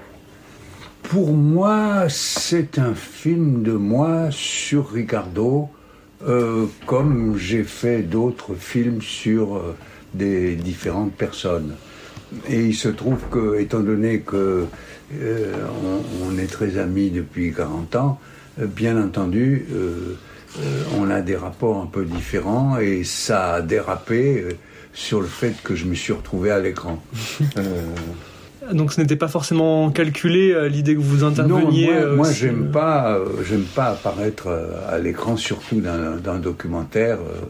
je pense pas que c'est la place du, cinéma. Mais là, il se trouve que bon, ça fait 40 ans que on, fait des tas de trucs ensemble, qu'on va voir des expositions, qu'on en parle, que que je vais voir quelles sont les dernières toiles qu'il a faites, etc. Donc c'est différent, mais euh, je pensais faire quand même un film comme je fais d'habitude. Et c'est le premier jour de tournage que Victoria Clay a commencé à me filmer moi aussi. Alors j'ai dit mais qu'est-ce que c'est? Non, c'est une erreur ça. Elle me dit non, réfléchis bien, tu verras, je crois que comme vous êtes amis, etc. Et j'ai réfléchi, j'ai dit oui, peut-être qu'elle a raison. Puis voilà, c'est comme ça, mais c'était vraiment pas de ma, de ma volonté. Bah c'est euh, assez amusant de, constater ça. Euh, et ce qui est assez intéressant dans, Ricardo et la peinture, c'est que par exemple, d'autres de vos films documentaires, notamment ceux de la trilogie euh, passée, utilisaient beaucoup une certaine époque pour parler d'un sujet. On pense notamment à l'avocat de la terreur, qui du coup à travers les différentes décennies racontait quelque chose du monde qui passait. Là où dans Ricardo et l'aventure, vous utilisez Ricardo, la personne, pour dialoguer sur l'art et ce n'est pas seulement un film sur la peinture, mais sur l'histoire de l'art avec un grand H et un grand A. Oui, euh, grand H, grand A, mais pas euh, pontifiant. Hein. on essaye de rendre petit, petit, petit A et petit H pour, pour le rendre vraiment quotidien et pour, je sais pas moi, euh, il, parle d'une manière tellement extraordinaire, Ricardo. Ça, il communique tellement bien les choses qu'il sent et qu'il vit que voilà, c'était, c'était pour moi une personne de rêve pour faire un film. Oui. D'ailleurs, euh, la transmission, c'est un sujet important. Euh, dans le film, Ricardo euh, le fait à travers son école. Mais vous aussi, en tant que réalisateur de documentaire, vous réalisez cet acte de transmission. Mais dans quelle mesure Ricardo vous a-t-il peut-être transmis quelque chose à vous? Oh bah, Il m'a transmis beaucoup sur, bah, le film le dit, sur, sur l'art. il m'a transmis beaucoup de choses. Il m'a transmis aussi la, la conviction qu'il faut euh, faire comme lui en, matière de création artistique et, et, suivre ses instincts euh, sans, sans se laisser impressionner en cours de route. Moi, il y avait a quelque chose qui m'a frappé. Euh, c'est en regard, en comparant, bah, par exemple, l'évolution à travers la trilogie et Ricardo, que j'ai l'impression qu'au fil des films, vous développez une sorte de logique de collage, c'est-à-dire que de plus en on part d'Idi Amin Dada qui était tout seul et qui parlait beaucoup, et après à partir de Vergès et euh, notamment même le vénérable W, il y a de plus en plus de sources d'images qui euh, viennent aussi à l'écran pour comme pour essayer d'expliquer la complexité du mal à travers euh, les différentes facettes que ça peut recouvrir. Et là où dans Ricardo la peinture, tout semble naturel, instinctif, et c'est même l'espace vital et la pensée de Ricardo qui est un collage, comme quand il montre euh, la statue aztèque et euh, le tableau de la Renaissance côte à côte. Et je trouve que du coup, c'est comme si vous vous laissez euh, porter par Ricardo à ce niveau-là pour que la beauté devienne un pur acte simple. oui, oui, bien sûr, je me laisse toujours porter par lui ou par le, par le, le, sujet du, du, documentaire que je suis en train de faire. Je me, euh, je me suis laissé porter par euh, Amin Dada quand euh, euh, je lui ai dit que voilà que qu'est-ce qui se passait avec Israël, etc. Et c'est là qu'il a dit ah oui, il faut que je vous montre comment on récupère le, le Golan. Et il a il a il a tout d'un coup engagé son armée pour faire une une prise du Golan. Donc il est devenu cinéaste euh, et, et, moi, j'ai totalement suivi. Et, et, à un moment, mon plan préféré du film, c'est tout d'un coup, il, il, a, il a amené des hélicoptères sur place pour faire une scène, et, et il dit à la caméra en pointant film de hélicoptère, et la caméra panoramique pour filmer l'hélicoptère. Donc on voit qu'en partie, il est, il est responsable du film.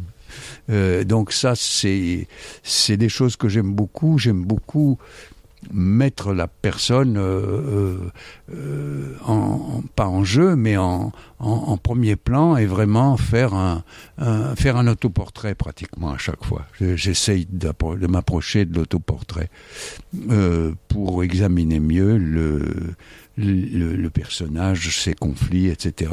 Dans le cas de, de, de Ricardo, on a affaire à quelqu'un de tellement extraordinaire que on est là en train de, de, de, suivre la, la merveille qu'est son, son obstination à, à créer euh, son, son œuvre. Mm. D'ailleurs, comment on fait pour garder euh, un œil documentaire quand on filme un ami? Vous le connaissez, vous savez forcément ce que vous voulez montrer de lui. Est-ce que vous vous êtes focalisé dessus ou vous avez travaillé une forme d'abstraction pour, euh, pour le filmer? Oh non, moi, pour moi, le film est totalement naturel, totalement naturellement improvisé. Bien sûr, je, je me suis beaucoup renseigné sur euh, ce qu'il pensait profondément de la peinture, les, les peintres qu'on allait aborder, euh, etc. C'est, mais euh, c'est totalement, c'est un film totalement naturel et en même temps très travaillé, c'est-à-dire que euh, j'ai mis deux ans, quoi. C'est-à-dire comme ce que je fais pour chaque documentaire, je mets deux ans parce que là il fallait réfléchir quel peintre on allait, à quel moment ils allaient intervenir, euh, et puis il faut pas que ce soit ennuyeux. tous mes documentaires sont faits pour les salles de, de, de public c'est pas pour la télévision, c'est vraiment fait pour être vu en salle. Et euh, ils sont tous euh, de plus d'une heure et demie. Et, euh, en principe, on ne doit pas s'ennuyer une seconde. Sinon, on n'arrive pas à faire fonctionner un film documentaire parce que il n'y a pas l'intrigue qu'on a dans tous les autres films de fiction. Et ne pas avoir d'intrigue, ça signifie euh, ne pas faire, par exemple, une plage de 15 minutes au, milieu du film.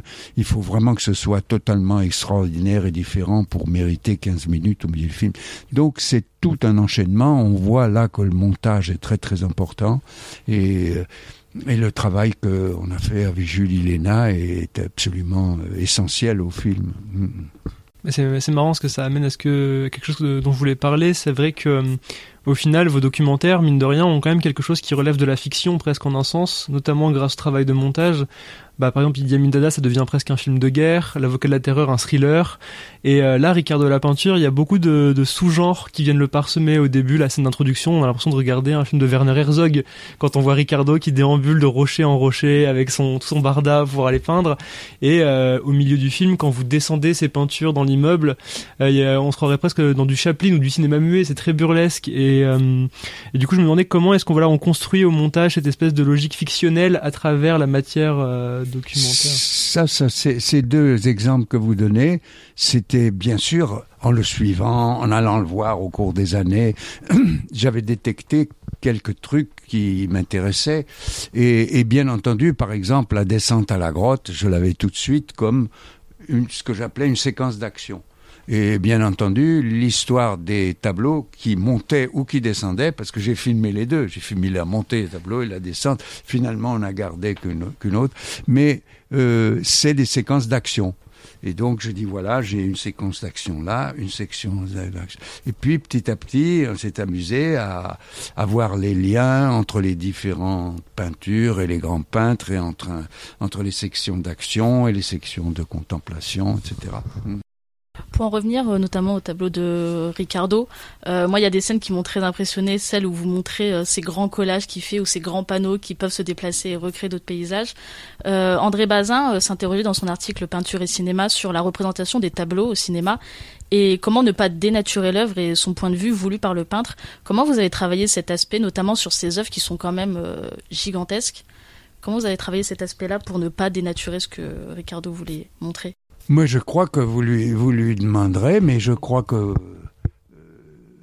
ce que je veux, ce qu'il veut montrer, c'est le tableau terminé très grand. Euh, et puis, bien sûr, il est très intéressé. Euh, si on regarde les tableaux de près, on voit que c'est tout à fait passionnant de voir des, euh, des cadrages rapprochés qui sont aussi étonnants quand on voit cadrage par cadrage, euh, cadre par cadre, c'est pas cadrage, c'est cadre par cadre. Euh, Puisqu'il y a quelques tableaux qui font 100 cadres, 200 cadres. Et du coup, est-ce qu'il y a un moment dans le film, euh, ou plusieurs peut-être, où euh, vous vous êtes un peu laissé guider par une sorte d'intention picturale de travailler euh, des plans comme des, des tableaux par-dessus les tableaux ou...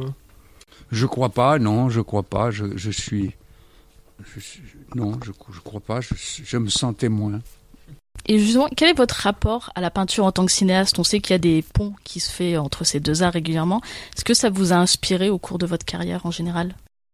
Ah ben bien sûr, non, tout. j'avais un problème avec le cinéma quand j'étais petit. Euh, on m'avait montré quand j'avais 7 ans un, un, film de Bambi et j'avais tellement hurlé, pleuré, on avait dû me sortir de, la salle et ma mère avait décidé, il est trop sensible, c'est pas la peine de lui montrer des films.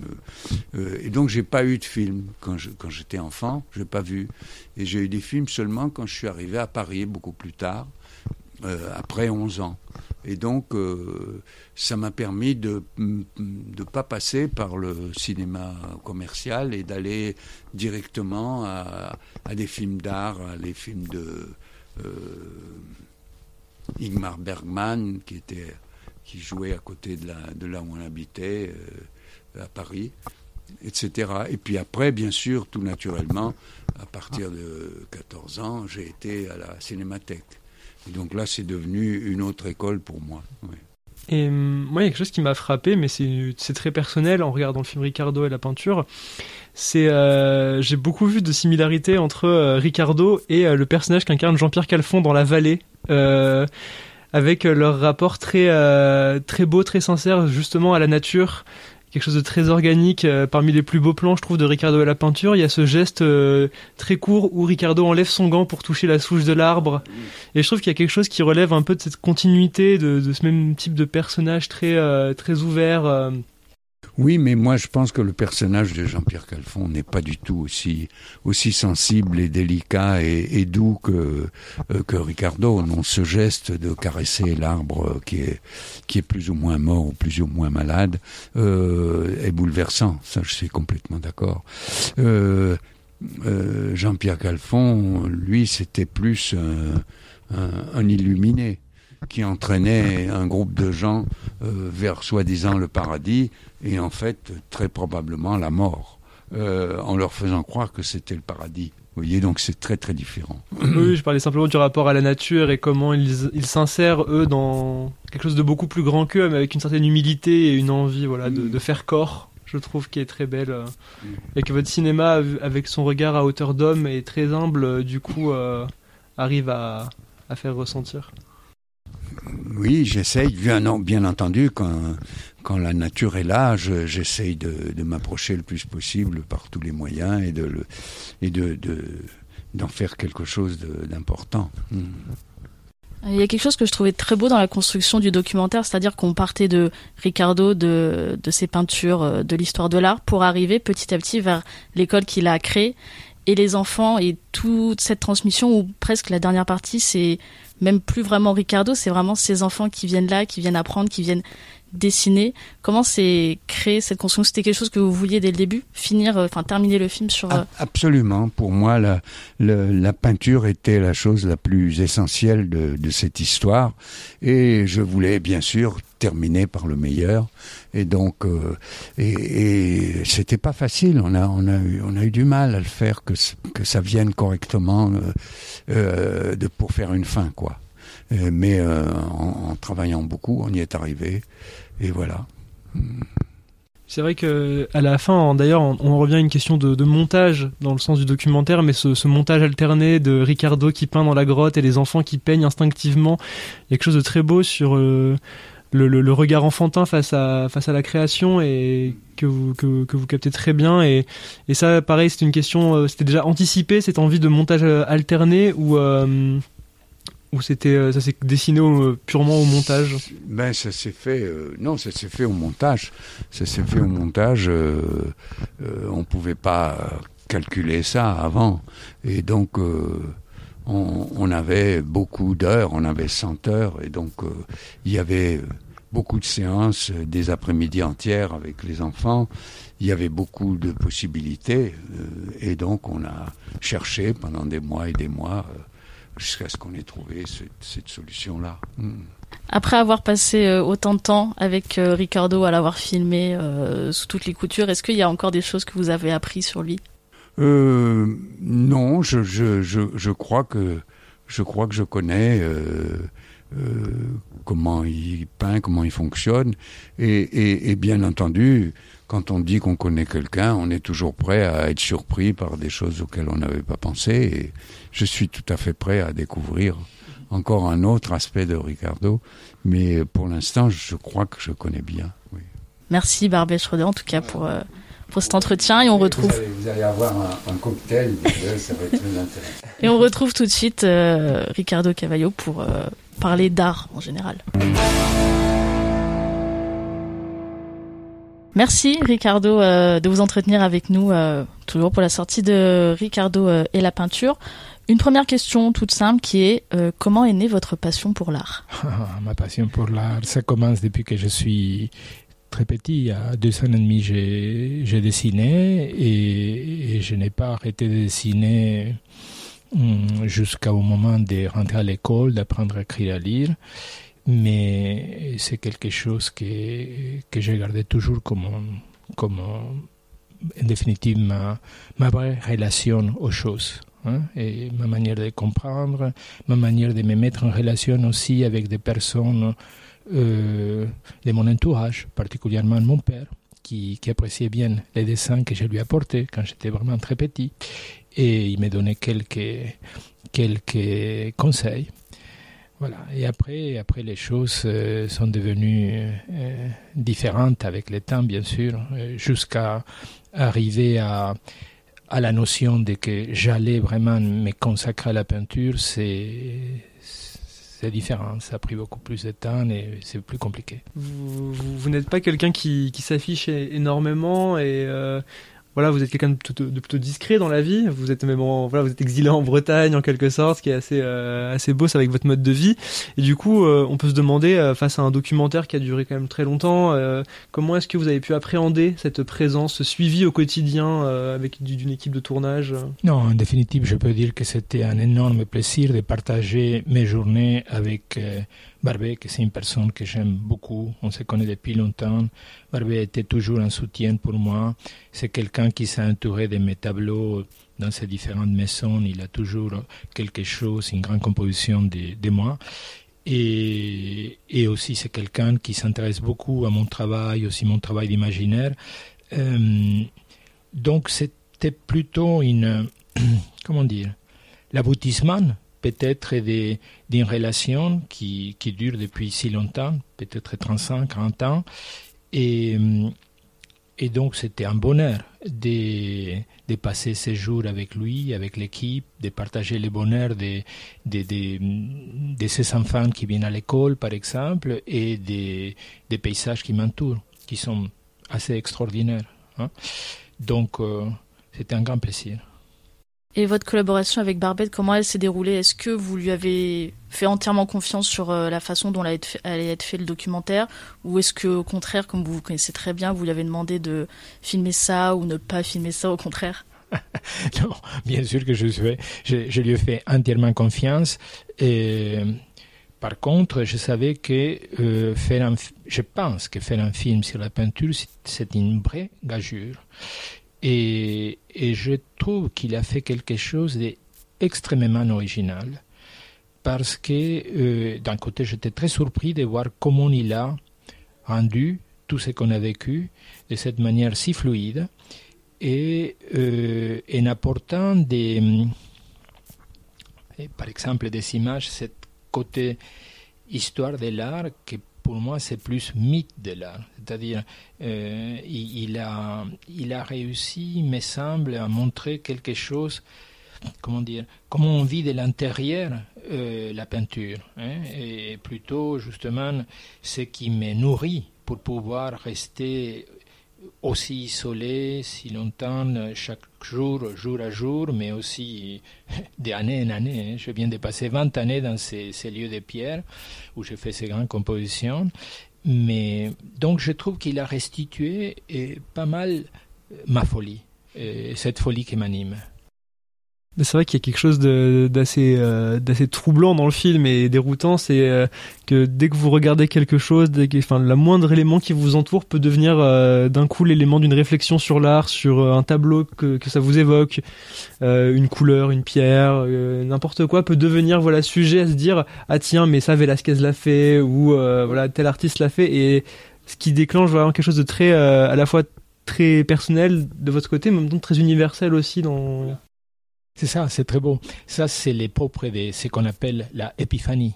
C'est-à-dire, plus vous, vous, trouvez et je, pense que c'est par une discipline, par une pratique, ce que j'appelle l'imagination active, c'est-à-dire que vous cherchez dans votre intérieur à faire partir, à faire venir des tas d'images qui sont là, et ça c'est justement le dessin qui vous le permet. Le dessin et la peinture vous permet de voir ce qu'il y a à l'intérieur. Vous pouvez rester dans une chambre obscure presque, hein, ou en tout cas sans fenêtre, mais avec des feuilles de papier et des pinceaux, et vous faites venir tout un monde, grâce à vos souvenirs, grâce à vos, vos idées, vos, vos, vos, désirs, justement, et les projections, etc. Et ça, en fait, ce qui est, est, est très intéressant, c'est que, voilà, ça c'est produit.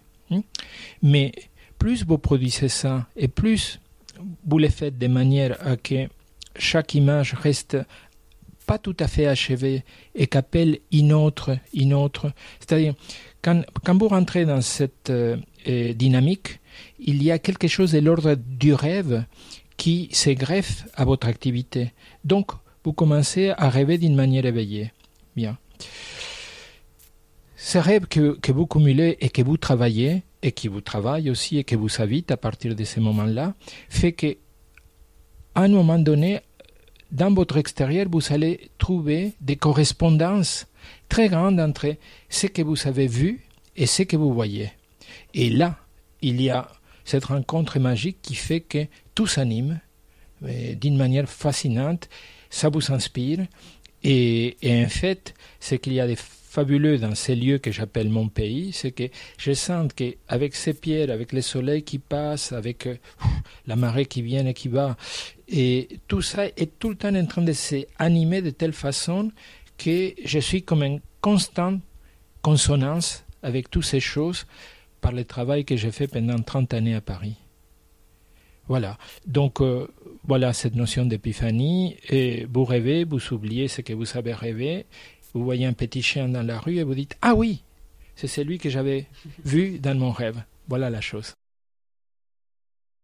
Mais euh, du coup, c'est quelque chose qui m'a voilà aussi frappé, c'est qu'en fait, on, généralement on dit que le documentaire a pour euh, ambition ou a peut servir à capturer le réel et à vivre, enfin, à voir le présent en quelque sorte. Et en ce sens, je trouve que vous êtes un peu un sujet idéal pour ce genre de, de procédé euh, de cinéma, parce qu'en fait, vous, vous vivez vous-même à travers justement ces épiphanies qui viennent du coup dicter ce qu'il se passe dans votre quotidien, mais aussi même dans votre art. Je trouve qu'il y a quelque chose de, du présent dans le sens où bah, vos tableaux à base de carton, enfin de de de, de, de, de, de voilà de, plaques on va dire qu'on peut assembler entre elles euh, il y a quelque chose de, du coup comme vous les faites les unes après les autres bah vous capturez en temps réel en fait tout ce qui se passe devant vous.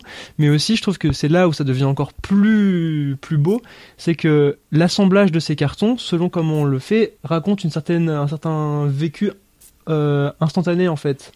Et il y a une séquence qui m'a beaucoup touché à ce niveau-là, c'est dans le film à la fin quand on est devant la souche de l'arbre euh, qui a été coupé. Euh, après, après que vous en parliez, que vous, dites, que vous avez dit l'avoir beaucoup peint, il y a beaucoup d'images de vos, de vos tableaux de cet arbre et vous l'avez fait avec cette même logique de petits panneaux. Et en fait, on se dit que si on enlève les panneaux du haut, on a la souche que vous avez devant vous. ouais. Et je trouve que ça crée une sorte de gouffre temporel et euh, émotionnel assez saisissant. Je c'est que je, je, vois très bien. Oui, je suis d'accord. C'est donc voilà, je veux dire que vous êtes quelqu'un qui vit au présent et euh, je trouve que dans le cadre d'un documentaire, ça, ça, ça, ça, et vous créez aussi au présent dans le sens et du coup ça. Oui. Et... Oui, c'est qu'il y a des, des, particuliers dans euh, ma manière de travailler par éléments aussi. C'est justement à un moment donné, je dis, tu vois, il me semble qu'il y a quelque chose de cinématographique dans, dans ce que je suis en train de faire. En fait, ces, ces différents éléments, euh, à l'heure actuelle, et pour justement établir les tableaux et pour qu'à un moment donné euh, prennent la densité nécessaire, euh, demandent beaucoup de temps, beaucoup de temps de travail autour de. Donc, il y a d'un côté ce travail très présent, hein, puisque je suis devant la chose, hein, et qui laisse sa trace. En fait, il y a la trace du présent qui va être recouverte, recouverte, recouverte pendant peut-être une année ou plus. Mais donc, il y a cette va-et-vient en définitive entre les présents qui euh, se condensent dans, cette surface. Et si vous voulez travailler avec un tableau ouvert, c'est assez fascinant, hein, parce que justement, et, vous êtes tout le temps déséquilibré et il y a toujours des choses qui vont se produire et que vous ne pouvez pas contrôler du tout. Jusqu'à qu'un jour vous dites Ah, ce tableau est fait. Et que vous recevez comme une grâce, véritablement. Il y a quelque chose, même s'il y a l'acte de création que, que, vous faites, mais il y a aussi euh, quelque chose comme, euh, même s'il y a quelque chose dans, dans l'instant, dans le réel, il y a aussi quelque chose qui parle du temps, le, le temps qui passe, le temps qu'on met aussi à faire un tableau, à trouver une idée, à réfléchir, etc. Euh, vous avez euh, adopté un mode de vie très minimaliste avec le yoga, la méditation. Enfin, vous avez, on sent que vous prenez votre temps dans tout en fait. Et est-ce que ce, mode, enfin, comment ça a impacté votre mode de vie, votre vision du monde et aussi de l'art en général? Écoutez, euh, vous voyez, cette euh, façon de, de, voir la vie, je crois qu'a commencé quand j'avais 13 ans, que j'ai décidé de arrêter de manger la viande, de faire du yoga, de faire des disciplines comme ça, de vivre dans un petit endroit que mon père m'avait construit dans les jardins, de dormir par terre et de faire mes exercices. Après, quand à 17-18 ans, euh, j'ai compris que c'était la peinture qui euh, était ma voie, hein, véritablement, et pas justement rentrer dans un monastère ou quelque chose de ce type. Hein. Euh, mes professeurs m'ont encouragé, m'ont dit mais si, tu as tellement le désir de développer ça, va à New York ou à Paris, et, donc j'ai décidé de venir à Paris.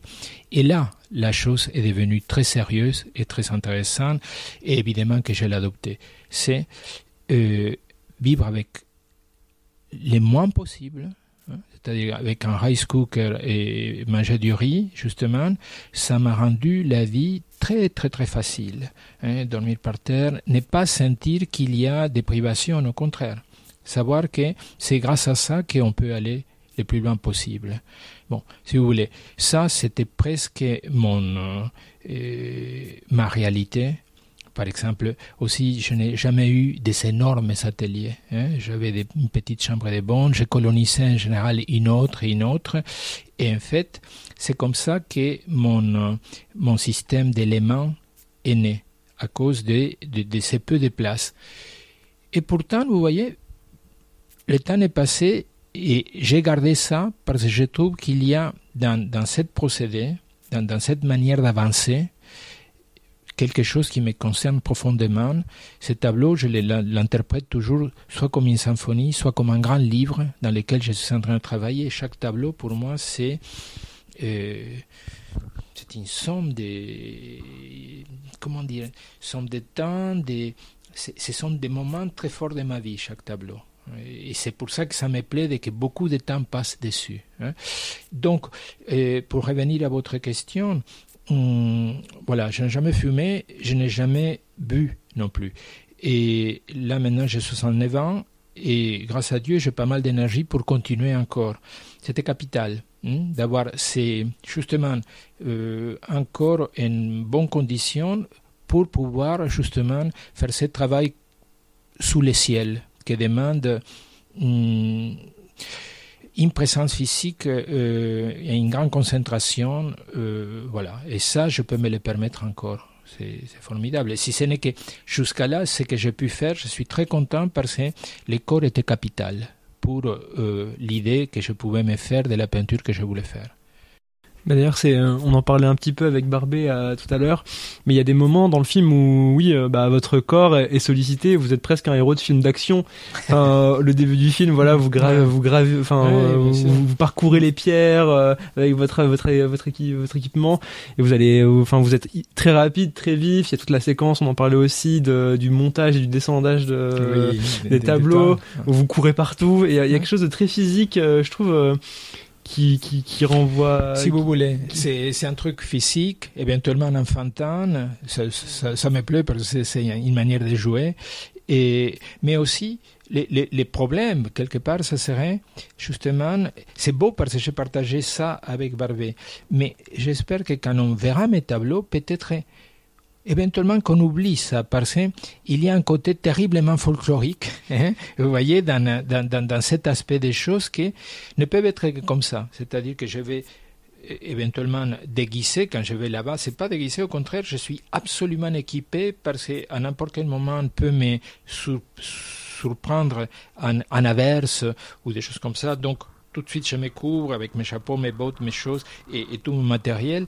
Donc il, y a quelque chose de très... Hum, oui, voilà, ça, ça fait penser à l'aventure, il y a l'aventure. Mais avant tout, c'est, je dirais, l'aventure de la peinture qu'on voit pas tellement comme ça, mais c'est c'est formidable, c'est sentir que grâce à ça, on obtient un tableau unique.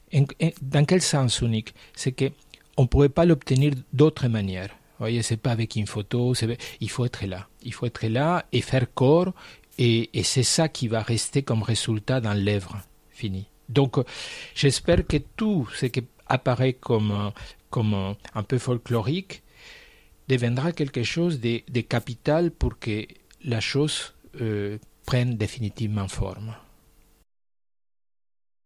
Euh, cette énergie que vous avez, que vous mettez euh, dans la peinture, vous la mettez au service aussi de la transmission avec l'école que vous avez créée.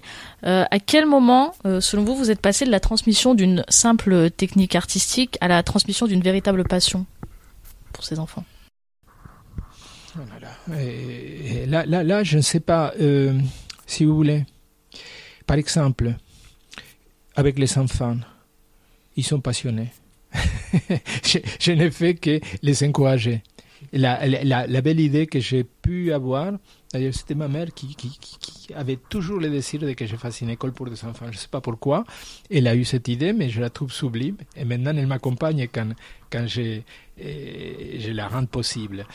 Mais donc, il suffit d'avoir un certain savoir, beaucoup de patience et s'abstraire, créer un espace, être plusieurs c'est-à-dire que, en gros, ma passion, peut-être, j'ai réussi à la transmettre à pas mal d'amis adultes, hein, qui après m'accompagnent, parce que c'est très intéressant qu'on soit plusieurs à recevoir les enfants. En général, les enfants viennent de, à 5, 15, 25, 30, 35. Des fois, on est submergé par les enfants. Et c'est important qu'on soit plusieurs et justement, ne pas trop imposer. C'est-à-dire, on a cette chance d'avoir la, table avec plein de petits animaux. Donc, les enfants viennent, ils se prennent l'animal qui, l'animal qui leur plaise. Et au lieu de se mettre à jouer, ils se mettent à dessiner, justement. Et, voilà. Et, la passion dont vous parlez, ils sont passionnés. Ils, ils, se mettent au travail et nous, on est à leur service. On leur apporte des palettes, on les encourage. Quand ils sont finis en, dessin, on, on, leur dit Tu veux une autre feuille, tu l'avais plus grande, etc. Et voilà, une heure et demie passe comme ça, comme une énorme fête. Ce qu'exprime Barbet, qu'est-ce que ça serait beau de, de, rester longtemps ici, ou tout le temps ici, à la fin du film. Et c'est la joie que je ressens aussi à, la fin de chaque séance avec les enfants. C'est prodigieux de voir de quelle manière eux, ils sont en train de vivre ces moments que la peinture, le dessin nous donne à tous, en définitive. Donc, je, crois que j'ai un message à passer à ce niveau-là. Et c'est, c'est une discipline, autant que peut-être la musique, la danse ou l'écriture, qui nous est profondément nécessaire à tous.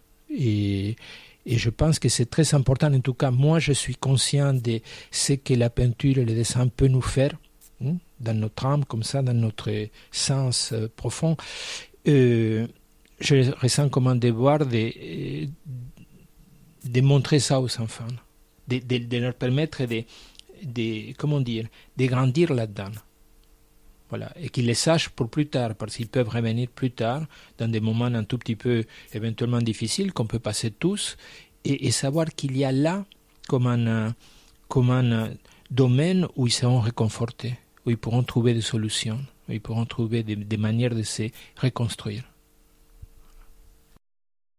Mais c'est quelque chose, je trouve, qui on, voit pas trop dans le film si vous les formez aussi un peu à l'histoire de l'art, mais euh, de manière, euh, je veux dire, professorale, il y a pas trop ça, j'ai l'impression. Il y a beaucoup plus de simplement de l'encouragement à la création, mais vous le faites de manière indirecte, j'ai l'impression, parce que bah l'école et même chez vous quand on les voit, euh, il y a un agencement de d'œuvres en fait ou de reproduction d'œuvres mais qui fonctionne pas selon une logique d'historien pas du tout. Vous, le montrez même au moment où vous comparez le tableau de la Renaissance et la statue mais presque d'émotion instinctive.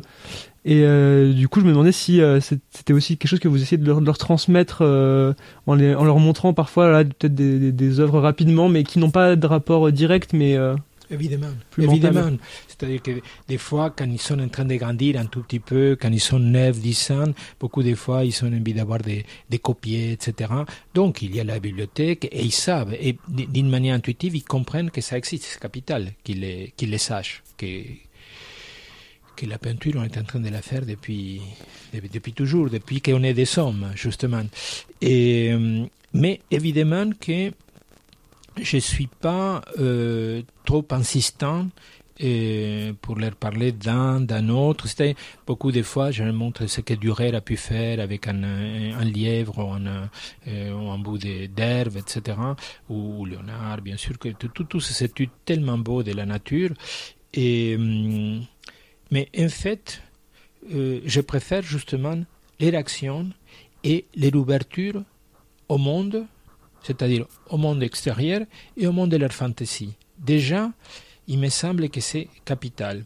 Si un enfant de 10, 11 ans voit la peinture d'ancienne reproduction et va être conscient que Léonard ou Michel-Ange a existé, mais à mon avis, le vrai déclic se crée en nous tous plutôt au moment de l'adolescence et où on est en rapport à une œuvre véritable et là, il s'engage un type de dialogue d'un autre ordre. Quoi. Et, et, il faut une capacité de réflexion, un, un besoin très profond pour qu'à un moment donné, vous vous mettez devant de la croix, par exemple, et il commence à se passer des choses, et ça vous fait parler, et vous, parce que vous êtes en train de ressentir des émotions, etc.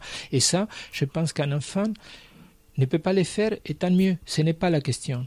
Par contre, c'est un travail pour nous au sortir de l'adolescence. Là, oui, c'est un vrai travail et c'est dommage de ne pas le faire.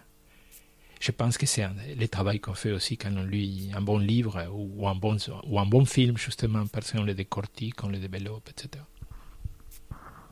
Et euh, pour conclure, on parle de génération actuelle. Euh, vous parlez énormément des maîtres qui vous ont inspiré euh, avant, mais pas tellement de ceux qui vous inspirent aujourd'hui. Du coup, qui vous inspire aujourd'hui dans la génération actuelle? Dans la génération actuelle, non, je n'ai pas, je n'ai pas des peintres qui vraiment m'inspirent. Non, et, je me sens plutôt, si vous voulez, il y a eu des des peintres qui m'ont beaucoup intéressé dans la galerie dans laquelle je peux rentrer, la galerie Karl Flinker, comme Jean Elion, euh, voilà, euh, qui est passé de l'abstraction vers la figuration, des, personnes comme Gilles Ayot, dont il y a une exposition à l'heure actuelle euh, au Centre Pompidou, peintre très grand. J'ai eu des bons amis à l'école des Beaux-Arts qui ont, qui ont développé des choses en même temps que moi en parallèle. Mais à ces moments, si vous voulez, j'essaye de de trouver quelque chose, euh, de trouver quelque chose et tout seul, malheureusement. eh bien, euh, merci Ricardo de vous être entretenu avec nous. J'étais très heureux de, de, de, parler avec vous aussi. Merci et beaucoup. On rappelle que Ricardo et la peinture est en salle depuis mercredi. Merci à tous et à toutes de nous avoir écoutés. On se retrouve à la fin du mois pour notre épisode mensuel qui se portera sur la trilogie du mal de Barbet Schroeder. Oui, le mois de novembre chez Documenton sera une spéciale Barbet Schroeder. En attendant, portez-vous bien et regardez des documentaires.